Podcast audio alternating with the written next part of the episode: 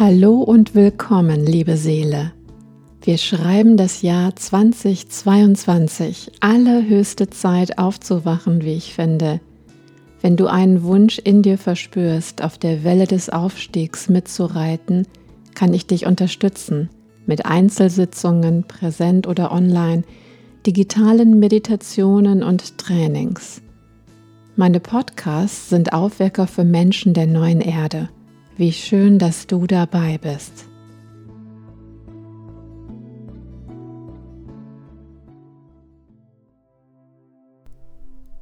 Letztens erfuhr ich von einem zwölfjährigen Jungen, dass er meine Podcasts hört und das nicht nur einmal, sondern mehrmals. Auf die Frage hin, ob er deren Inhalt verstehen würde, erwiderte er, er könne beim Hören wunderbar einschlafen. Sensationell, dachte ich, endlich mal ein ehrliches Feedback. Ein ausgeprägtes Ego könnte denken, der soll gefälligst hinhören und nicht einschlafen. Aber tatsächlich freue ich mich über derlei Kommentare, weil sie mindestens zwei Dinge zeigen, nämlich erstens, dass ich eine beruhigende Wirkung auf manche Menschen zu haben scheine und zweitens, dass sie meine Worte ins Nachtbewusstsein mitnehmen. Das ist durchaus wünschenswert und ich verrate dir nun warum. Da das Risiko besteht, dass du vom Folgenden getriggert wirst, als Folge davon nicht mehr hinhörst und aussteigst, möchte ich dich zunächst einladen, deinen Geist von festen Glaubensstrukturen zu lehren und dich auf ein Gedankenexperiment einzulassen. Du kannst danach ja wieder zurück zum alten Weltbild gehen, wenn du willst. Aber lass uns nun auf eine verrückte Reise gehen. Okay? Also stell dir vor, dass wir in unserem Tagesbewusstsein in einem Traum leben. Dieser Traum kommt uns natürlich absolut real vor, da er ja an unsere Körperempfindungen gebunden ist. Du erinnerst dich sicherlich, dass deine Seele sich diesen Körper eben genau für solche Erfahrungen ausgesucht hat dann ist es für dich auch gar kein Problem, dir vorzustellen, wie dein nicht körperlicher Geist des Nachts auf Reisen geht. Dabei ist es nicht von Belang, ob er dabei wirklich woanders hinschwebt oder in deinem Körper drin bleibt. Denn es gibt ja auf jener Ebene weder Raum noch Zeit. Das heißt, es ist alles parallel und gleichzeitig existent. Die Konsequenz daraus ist, dass du im lunaren Bewusstsein in der Nacht, wenn deine Kontrollmechanismen heruntergefahren sind, überall und durch alle Zeit reisen kannst. Nachts ist es zudem leichter, weil dann die meisten anderen um dich herum auch schlafen und die Stadt selbst zudem weniger surrt und rumort. Es ist einfach mehr Ruhe im 3D-System. Nachts kehrt unser Bewusstsein heim in den universellen Einheitszustand. Unser menschliches Bewusstsein kann sich nur eine begrenzte Zeit in der Dualität bewegen und muss meistens nachts in den Einheitszustand zurückkehren, um sich von den Trennungsgedanken des Menschseins zu erholen. Unser Bewusstsein ist weder männlich noch weiblich und nicht an die körperliche Identität gebunden. Es ist nicht von dieser Welt.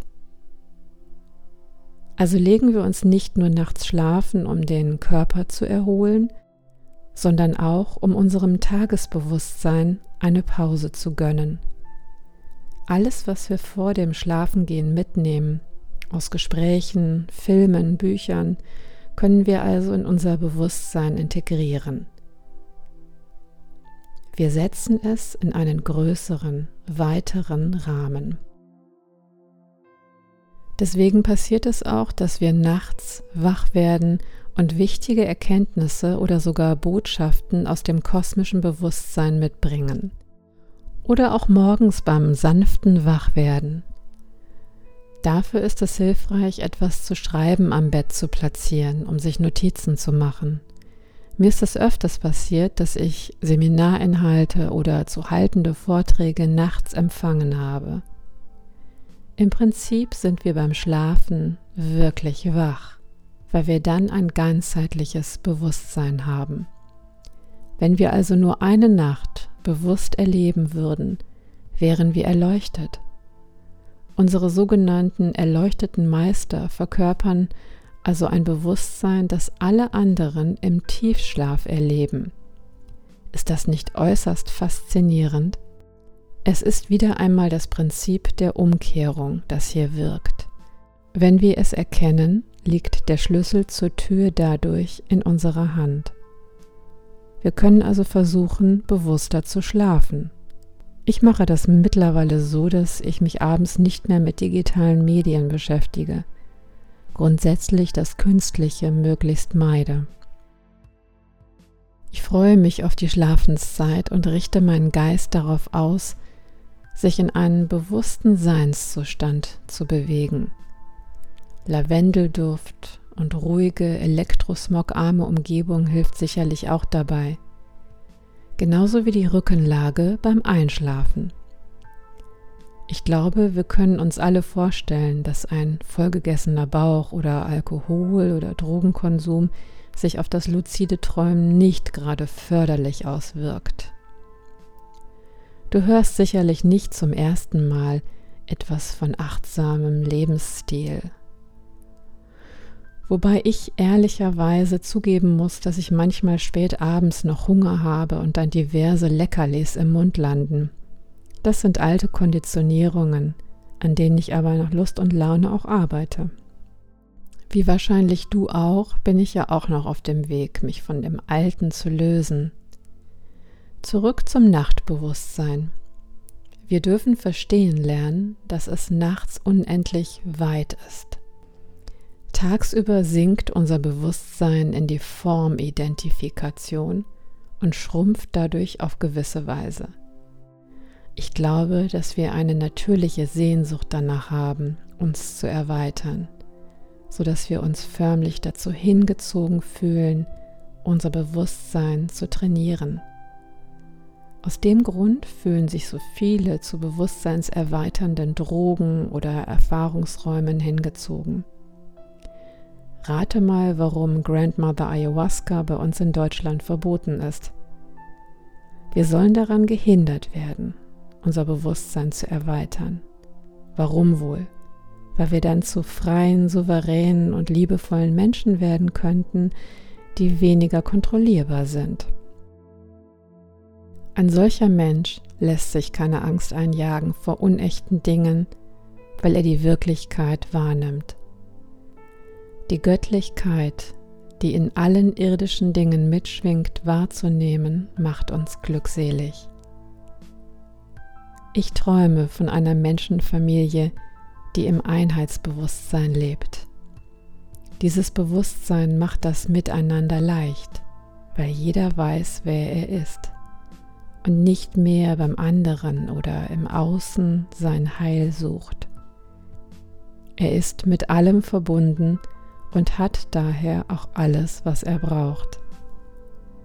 Mögen alle Lebewesen glücklich und frei sein und mögen meine und deine Gedanken, Gefühle und Taten dazu beitragen.